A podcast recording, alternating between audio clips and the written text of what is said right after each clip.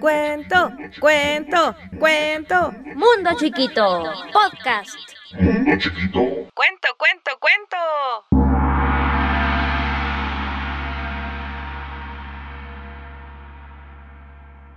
Había una vez una historia de un viejo que plantó un nabo chiquito y le dijo, Crece, crece nabito, crece dulce, crece, crece nabito, crece fuerte.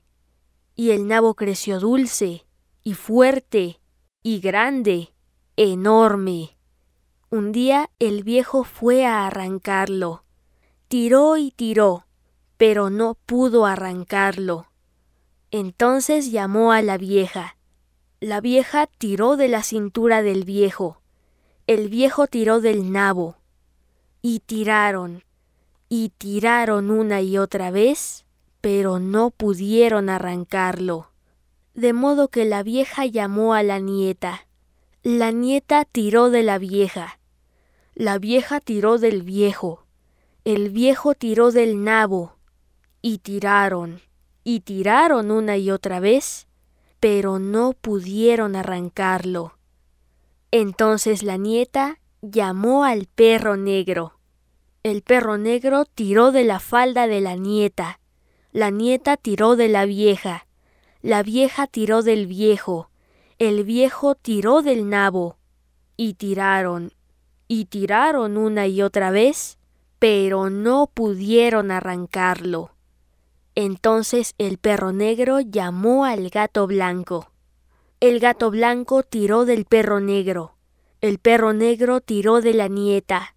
La nieta tiró de la vieja. La vieja tiró del viejo. El viejo tiró del nabo.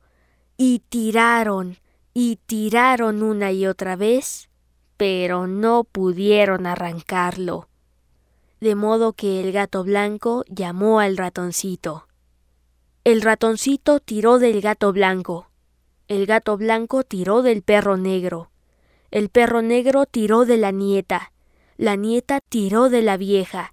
La vieja tiró del viejo. El viejo tiró del nabo y tiraron, y tiraron, y tiraron con todas sus fuerzas hasta que por fin arrancaron el nabo.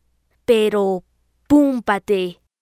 El viejo cayó sobre la falda de su esposa, y la vieja cayó sobre la falda de la nieta, y la nieta sobre el perro, y el perro sobre el gato, y el gato sobre el ratón. Y sobre todos ellos cayó el nabo. Pero no se asusten, ninguno se lastimó. Y qué maravilla era aquel nabo. Más tarde hicieron con él una rica sopa, y hubo suficiente para el viejo, para la vieja, para la nieta, para el perro, para el gato y para el ratón.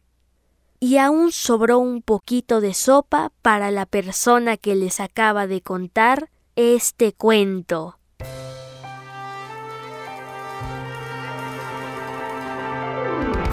Mundo chiquito. Este cuento se llamó La historia de un nabo, cuento folclórico ruso traducido por Elsa Isabel Bornemann.